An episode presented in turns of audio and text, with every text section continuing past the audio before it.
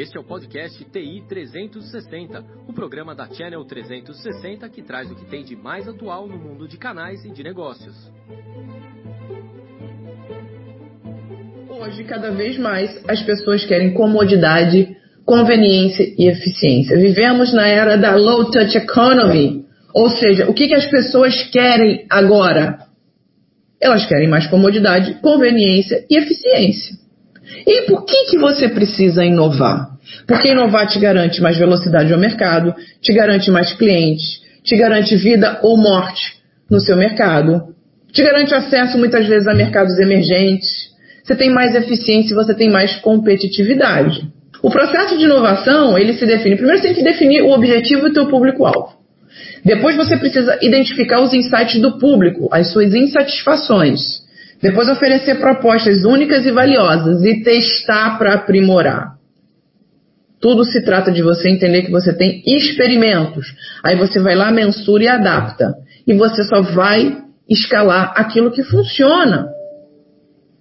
A inovação aberta, né? Acho que é importante a gente dizer sobre a inovação aberta, ou seja, de onde você pode ter muitos é, insights. Você pode ter hoje através de hackathons, ou seja, são eventos é, similares das empresas que permitem que pessoas inovadoras se conectem. Você pode participar de um, de um, de um, de um coworking. Hoje, é claro que isso está um pouco mais difícil, mas já existem coworkings virtuais. Ou você pode também, dentro da tua empresa, estabelecer um corporate venture, ou seja, são grandes corporações que investem em startups. Ok? O processo antes de inovação, pessoal, era inovação fechada, ou seja, ficava dentro dos limites da companhia, né? Então você só poderia muitas vezes ouvir o teu time ou os sócios, ficava dentro. Hoje, entende-se que a inovação é aberta. De nada adianta você ter uma cultura da inovação se antes você não tem uma cultura da solução. Se você não entende que o seu negócio e você, na sua carreira, precisa ser um bom resolvedor de problema complexo, porque resolvedor de problema simples todo mundo fala. Primeiro, identifica o problema. Depois você vai observar e vai investigar. Você vai analisar para descobrir as causas. Você vai estabelecer um plano e ação. Afinal de contas, você precisa da execução. Padronização da solução. Criação de cultura de aprendizagem cultural.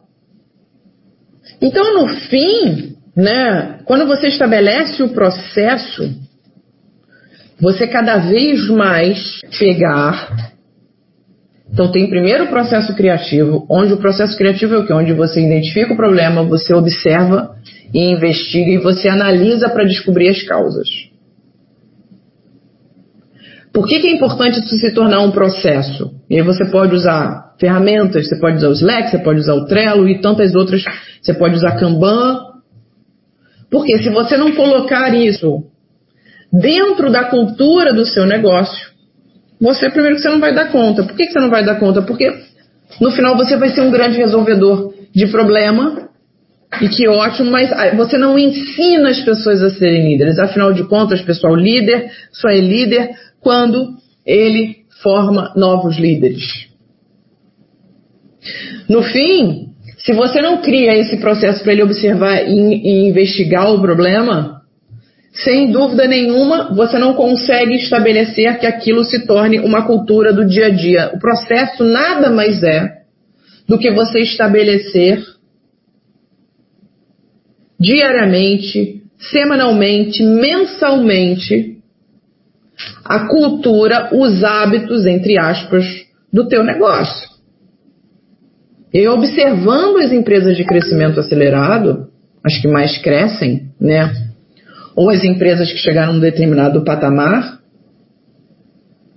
um patamar, um, um grande patamar, né?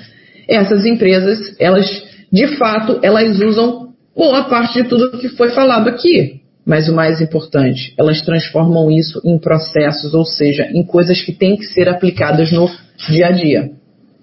Então, se você não souber identificar o problema, se você não observar e analisar para descobrir quais foram as causas, e não transformar isso em processo, você não consegue elaborar a segunda etapa, que é o plano de ação.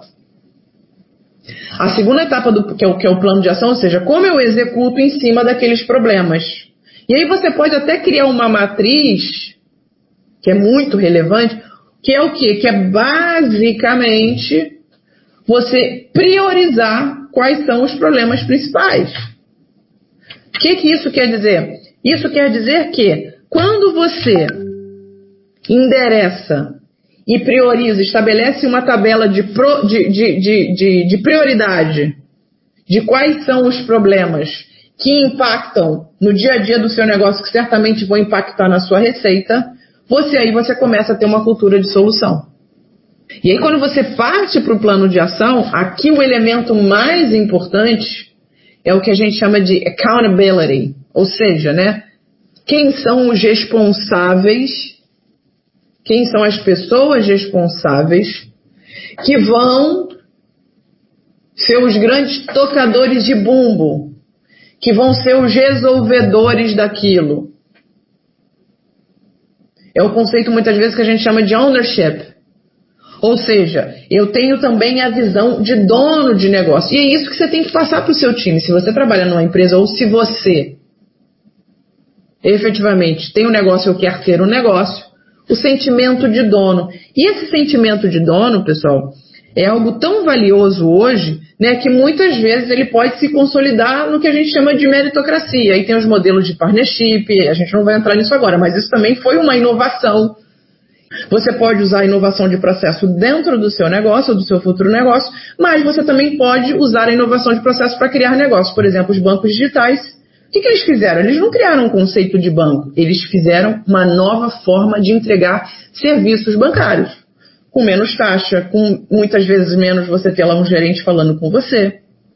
Ok? Inovação de serviço, ou seja, introdução de um serviço novo ou significativamente melhorado que gera um novo valor para o cliente.